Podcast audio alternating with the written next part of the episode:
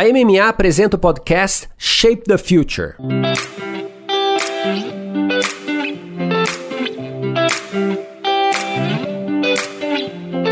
Olá, eu sou Luiz Gustavo Pacete, editor-chefe do Marketing Future Today e head de conteúdo da MMA Latam. Você está na série especial Game Changers, que eu gravei em parceria com o jornalista Mark Tawil.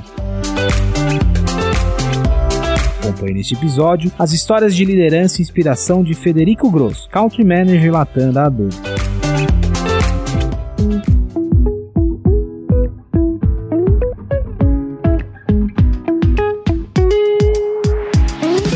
Federico, muito obrigado pela conversa. Obrigado a vocês pelo convite. A ideia é que você fique à vontade, que a gente tenha uma conversa, quase um papo de bar, se é que dá pra ter. Mark, obrigado, viu? É um papo de bar com água. Com água. É, tudo bem, né? A gente vai, vai se adaptando. Seja bem-vindo. Obrigado, Que bom ter Mark. você aqui. Igualmente. Obrigado. Federico, a gente. O Game Changers traz muito essa ideia do desafiar, né? Do, do trazer a disrupção. Dentro do- da atuação de Adobe, do que vocês vêm fazendo, quais características você classificaria como, como um game changer? Como uma empresa que está desafiando o seu segmento? Olha, eu acho que quando você olha a nossa história, né, estamos falando de mais de 30 anos de histórias de, de- de tecnologia. Com certeza, eh, se você vê os últimos 10 anos, você vê uma empresa em uma aceleração, uma transformação incrível.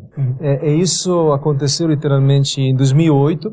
Digo isso importante porque eh, 2008 também foi um ano de uma famosa crise. não? Então, fazendo um paralelo com o dia de hoje, dois momentos de crises, foi exatamente quando a Adobe decidiu mudar. É um pouco como naquela poesia do Robert Frost, que as duas estradas, né, me- tem uma bifurcação para onde vou.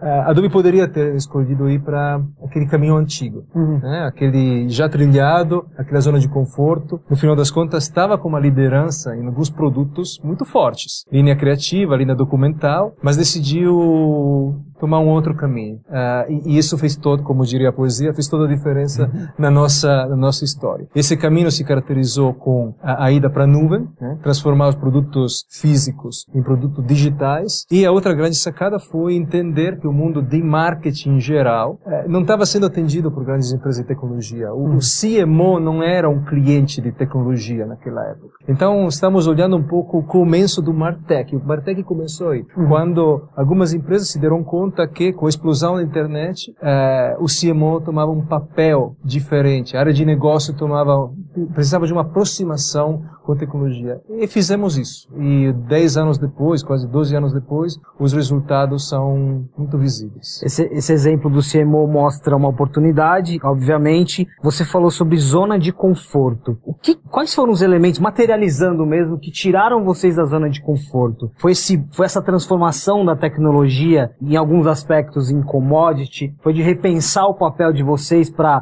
potencializar a criatividade? O que, que tirou vocês da zona de conforto? Eu acho que a crise ajudou. A crise forçou as pessoas a parar e falar o que, que vamos fazer? Como é que vai ser os próximos 10 anos? Porque qualquer crise, seja ela energética, de saúde, econômica, cria essa, essa dissonância, cria esse momento onde você precisa parar e refletir. Né? For por choque, for por medo, for por que seja. E acho que todos nós um pouco pass- estamos passando um pouco, passamos né, recentemente por uma coisa dessa. Então, isso foi um momento de autoreflexão. O nosso CEO tem uma frase que, que diz: manter o status quo não é uma estratégia. E, e Adobe chegou nesse momento, até onde chegou 12 anos atrás, justamente sempre inovando, sempre avançando, mas foi uma, uma inovação, vamos dizer assim, orgânica e não exponencial. Acho que a chegada do, do digital deu esse, esse alcance. E uma coisa que, uma das lições que a gente aprendeu é que se você quer se transformar, você precisa ter a coragem, eh, a capacidade de queimar os barcos. Então, a gente fez isso. Eh, A gente estava com um produto físico, que, que era uma caixinha de software, como se vendeva na época. A gente poderia ter falado, olha, vamos expandir o mercado. Vou vender num território onde eu, não vendi. Vamos fazer essa caixinha mais bacana.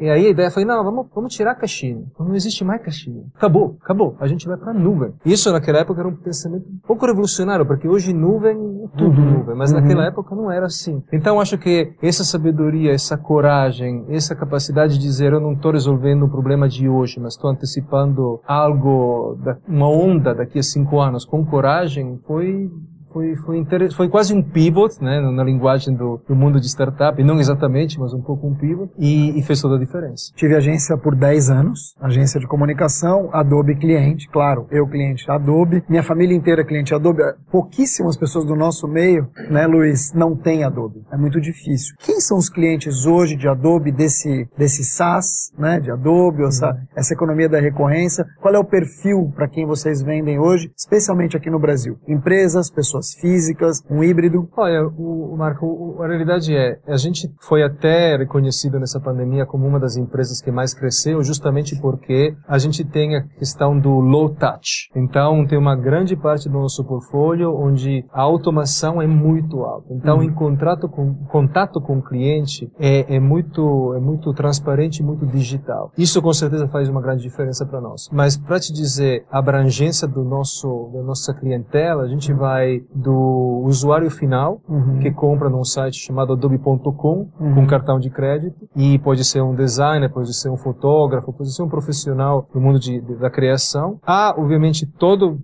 as médias, vamos dizer, né, que precisam de criação e que precisam também de processos de gestão documental, porque a Adobe tem a grande família criativa, mas tem a grande família documental, que é a dinastia do Acrobats. Uhum. Okay?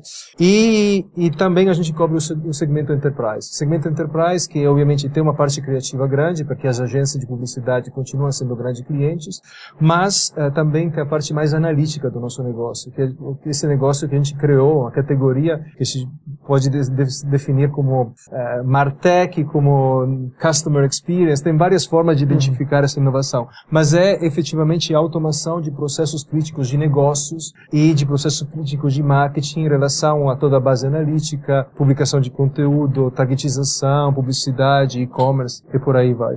A gente vive um contexto que também de muita oportunidade para vocês, né? Olha o tanto de, de criadores de conteúdo que passaram a ter uma edição ali embarcado nos, nos smartphones, olha o tanto de, de hubs de, de conteúdo e criatividade que a gente passou a ter. Olhando hoje para futuro e tendências, o que, que, tiraria vocês da zona de conforto? Eu acho que o, a busca de inovação é, é nesse momento está em alguns segmentos muito específicos. Eu acho que a, a, evolução da criação de conteúdo e da plataforma que distribuem esse conteúdo é, é em contínua evolução. O exemplo da realidade virtual é, com certeza aponta nesse caminho. Eu acho que existem aplicações já muito fortes na área de, de game, principalmente, é, e outras áreas também, mas vamos dizer, por enquanto ainda a realidade virtual é um, uma tecnologia em busca de uma linguagem, de um ecossistema e de algumas killer apps que transformem ela não em um brinquedo ou em uma coisa bacana de ter, mas uma coisa que funciona.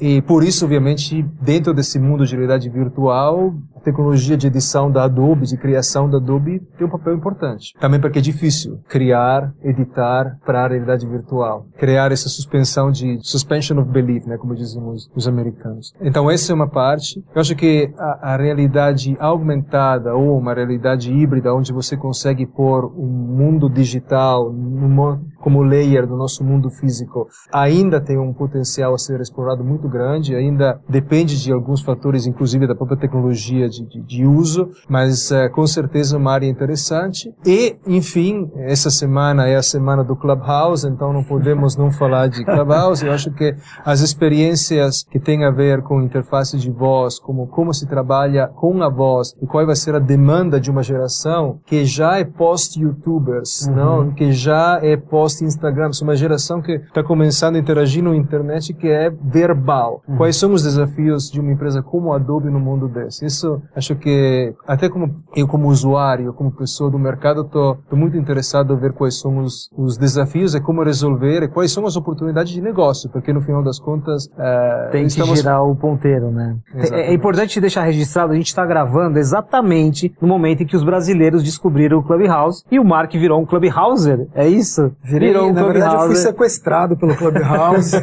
é, não tenho mais família, não tenho mais amigos, mas isso vai passar. E aqui, aqui tem, desculpa, aqui tem um exercício interessante. Você tá ouvindo a gente no futuro. Então aí no futuro você já vai saber o que virou esse Clubhouse. Vai. Que nesse momento é uma Mas grande saiba euforia. também aí no futuro que teve muita angústia até chegar a um descobrimento, porque as- a, plataforma é muito gostosa, a gente está fazendo o que a gente está fazendo aqui, né, batendo um papo, só que a gente tem inúmeras possibilidades de estar em casa em qualquer lugar. E a gente faz isso de uma maneira muito orgânica. E você tem a oportunidade de ter grandes CEOs, grandes jornalistas e... Você é jornalista ou você é Jornalista. publicitário? Jornalista. Os dois. Não, jornalista. Jornalista. Jornalista. Grandes jornalistas e inúmeros outros, inúmeros outros atores da sociedade, grandes influenciadores, empresários, que talvez você não tivesse acesso de outra forma. Então vira uma espécie de um FaceTime ali de áudio e as pessoas vão conversando. Então é muito, muito interessante, mas ao mesmo tempo muito sugador, porque você fica ali para prestar atenção, você precisa de escuta, é o que a gente está fazendo aqui durante meia hora. Mas para fazer isso ao longo do dia? A gente precisa trabalhar. E as salas começam às sete, oito da manhã e vão até meia-noite com as mesmas pessoas. Então é uma rede para a gente aprender, como o Fred está falando aqui. A gente vai ter que aprender muita coisa nova. E essa era até minha pergunta em relação a, a futuro. Quando a gente fala de, você citou agora há pouco, trabalhar em casa. E o Luiz vem citando essa questão de, de ter uma quebra de paradigma em termos de inovação. Como é que você vê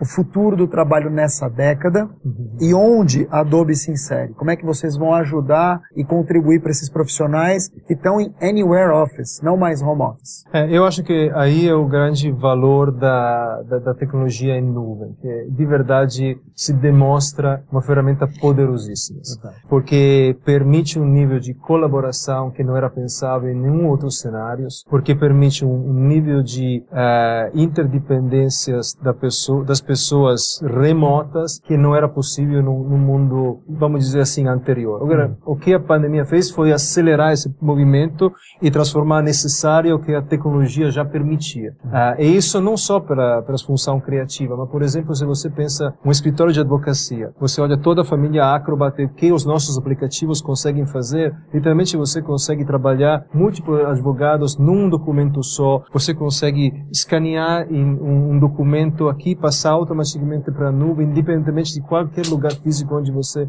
esteja, a assinatura eletrônica permite esse tipo de fluxos. Então, o mundo da, da nuvem, para mim, é o mundo que permite ah, essa, essa nova forma de entender o trabalho. Para nós, a visão é muito simples. A gente quer dar as ferramentas às pessoas para transformar o mundo digitalmente. Isso é a missão, como todas as empresas americanas têm um mission statement, que é mudar o mundo, mas dentro disso tem uma grande verdade que é dar o ferramental às pessoas para se expressar criativamente e, e conseguir fazer o trabalho que o mundo de publicidade, de marketing fez por muito sempre, historicamente, que é capturar o teu coração, capturar a tua mente e, e fazer isso hoje em tempo real, em, de forma personalizada, de uma forma que te surpreenda, que não seja invasiva. Enfim, os desafios não são não são pouco, mas E- a e ferramenta mobile? e mobile.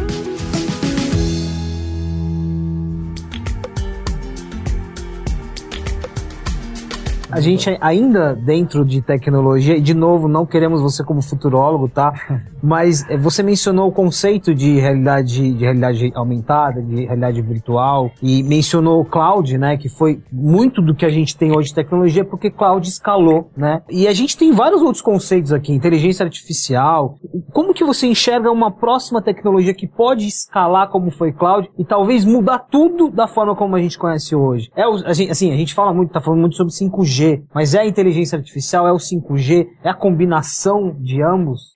Olha, se, se você olha, eh, eu te- te- tenho o privilégio, por uma questão anagráfica, de ter vivido esse mundo como nativo, não que nasci lá, mas profissionalmente nasci lá. E quando você volta para os anos 2000, ou seja, toda a bolha da internet, aquela caída, e o Web 2.0, que foi um momento de virada, né? Você vê que, efetivamente, é difícil ter uma tecnologia que driva. É uma combinação que tem a ver com várias tecnologias, ou seja, eh, no, no caso do Web 2.0, que foi a mudança de uma internet visu- textual para internet muito mais rica, foi a questão que a capacidade de computação aumentou exponencialmente, foi a questão que os usuários ao redor do mundo começaram, a chegar em massa, foi a questão que as tecnologias próprias de edição, de distribuição de conteúdo audiovisual começaram a ser mais eficientes. Então, acho que eh, eu não apontaria para um aquela bala de prata que vai ser o 5G, vai ser a, a inteligência artificial, que obviamente os dois vão fazer parte disso, mas eu acho que vai ser um conjunto de coisas e nunca podemos esquecer que existe uma dimensão humana uhum. e geracional que vai ter um papel nisso. As tecnologias certas chegam para a geração certa, assim como a música dos Beatles chegou no momento certo, assim Excelente. assim como Miles Davis chegou com aquele álbum Kind of Blue no momento do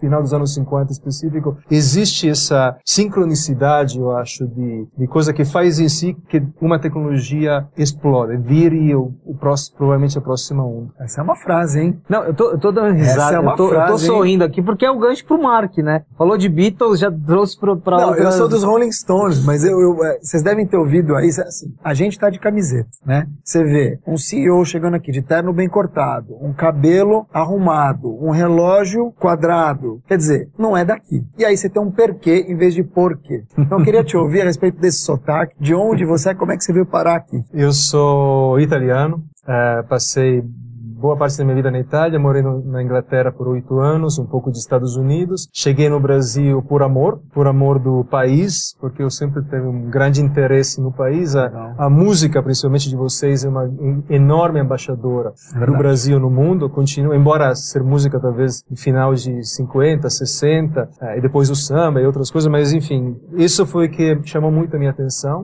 Uh, e depois o amor específico por uma pessoa, que é minha esposa hoje, mãe dos meus dois filhos, filhos nasceram aqui. Legal. E eu sou tanto paulistano quanto italiano hoje. Eu não posso me dizer brasileiro porque é um conceito grande. Ser brasileiro significa conhecer que o lugar Brasil. da Itália? Eu sou do Piemonte, que é no norte. Está um clima diferente, é, muito perto das montanhas, uma coisa mais áspera, mais dura, menos generosa. Né? A natureza lá não é tão... Enfim, aqui no Brasil chove um pouquinho, chum, nasce alguma coisa, né? Lá não é tão assim. Lá no inverno você precisa se precisa, desculpa, construir no, no verão para depois se proteger no inverno. Então, é uma coisa diferente. E a minha cidade é 60 mil habitantes, então é... Como se chama? Se chama Biella, Biella. no norte. Biella. É um, praticamente um bairro aqui de São Paulo, é metade de um bairro de, de São Paulo. Então, uh, mas muito, muito feliz uh, de estar aqui. Eu não tenho um prazo de validade. Um Você veio da Adobe para cá, não? Não, eu, a Adobe, eu, eu vi aqui justamente por questões pessoais e depois achei o meu caminho. Foi a minha forma forma de achar a estrada menos trilhada, foi a minha forma de me desafiar e, e quanta generosidade que esse país tem para quem chega. O, seu também. o quanto que essa, eu ia dizer brasilidade no bom sentido da palavra, e aí a gente conecta com criatividade sem ser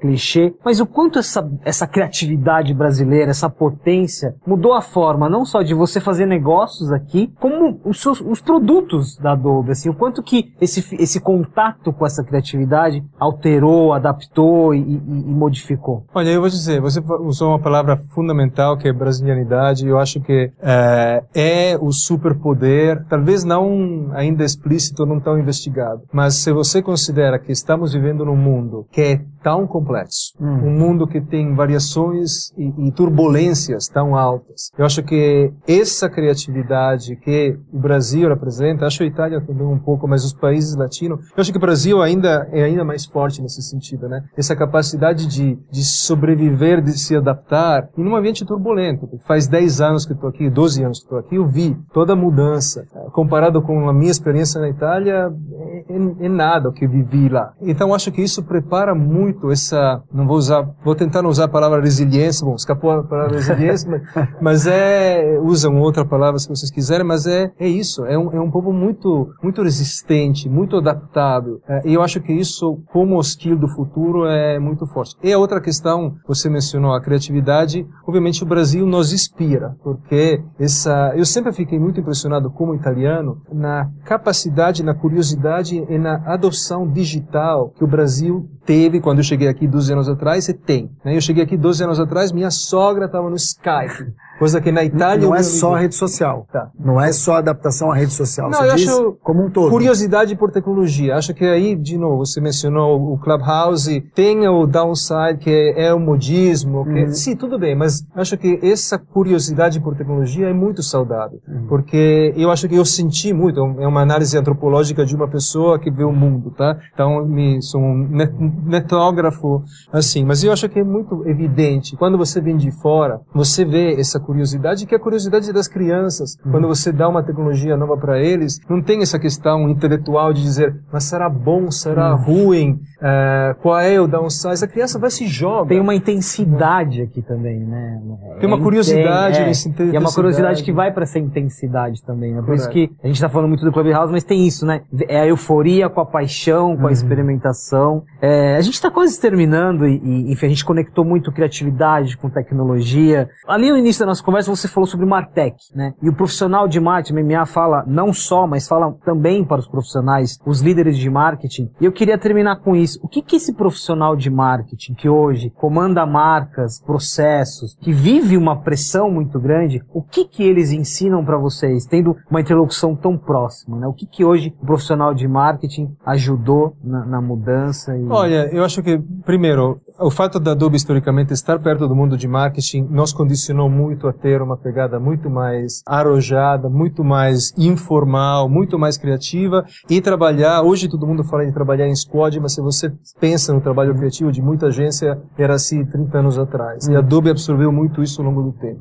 Hoje em dia, o que o mundo do Martech nos ensina é que o desafio do dia a dia de tecnologia justamente é o cliente volta para o centro. E é difícil para muitas empresas manter o cliente. no- É fácil botar no PowerPoint, mas para a empresa como um todo aceitar que o cliente está no centro é difícil. Os nossos clientes mais sucedidos fazem exatamente isso diariamente e isso nos força a pensar nesse sentido também. O que eu vejo e queria te ouvir é que vai haver uma mudança, como diz o Seth Godin, escritor americano, de soft skill, hard skill para real skill, competências híbridas. E o Luiz trouxe muito bem aqui várias delas. Eu queria saber de você pelo menos duas ou três competências que você vai ver eh, ou que você enxerga que sejam desse profissional do futuro, ou seja, ou do presente, desse profissional que vai enfrentar os anos 2020, trabalhando de qualquer lugar, usando os teus produtos baixando da nuvem. O que, que você entende como sendo real skill daqui para frente? Olha, eu vou te dizer, eu acho que vai ter que ter um pouco de troca.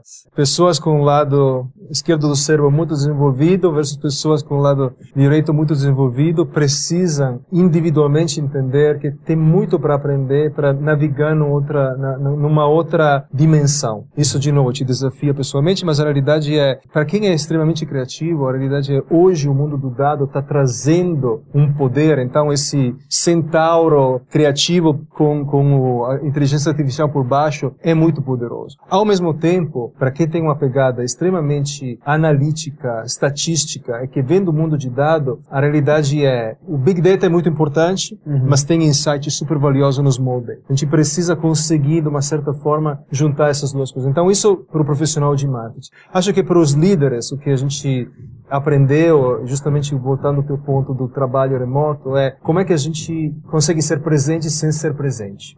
Tá? Para nós dois agora é muito fácil. Mas como é que eu consigo transformar essa minha presença, essa minha mensagem, num clubhouse onde a gente não está se vendo, numa numa call, de uma video call, num e-mail. Ah, a gente estava acostumado com líderes muito mono-skill, né? O cara era bom de papo um a um, o cara era carismático. tá? O líder do futuro precisa começar a ter essas ferramentas muito mais na mão e usar tecnologia e talvez, na minha opinião, gamificação para conseguir criar um engajamento, porque a questão de estar todo mundo numa sala talvez não vai ser o dia a dia, talvez não vai ser o 100%. Dificilmente a gente vai voltar por isso. Então, eu acho que investir nesses skills é fundamental. Não ter medo de tecnologia também é fundamental. Acho que voltando àquela questão de vamos abraçar a tecnologia de uma forma um pouco mais curiosa, com esse espírito um pouco de criança, é útil. E a outra coisa é, ler, na minha opinião, ler, ler, ler, ler, ler, ler, ler, ler, ler, ler, E, ler. e também ler de vez em quando, né? Também ler descontraída. né? O Mark, virou tradição aqui na nossa, na nossa série é, eu perguntar o que, que você pescaria do- dos insights, foram muitos, né? Puxa. Além do ler, mas o que, que tocou aí o coração? Olha, me tocou a frase que ele falou a respeito de a tecnologia chega na hora certa para a geração certa. Isso é muito poderoso,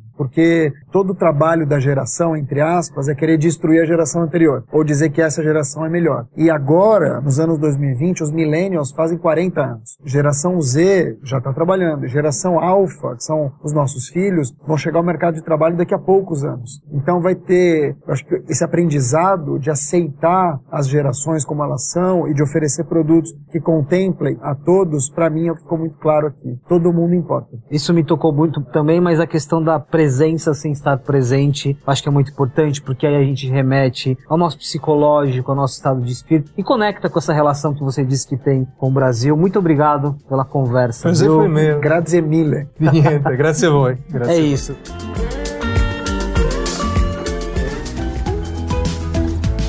Muito obrigado pela presença na série especial Game Changers. Eu recomendo que você acesse outros conteúdos da MMA Latam em diversos formatos no nosso hub marketingfuture.today. Também acompanhe quinzenalmente o nosso podcast Masters of Marketing.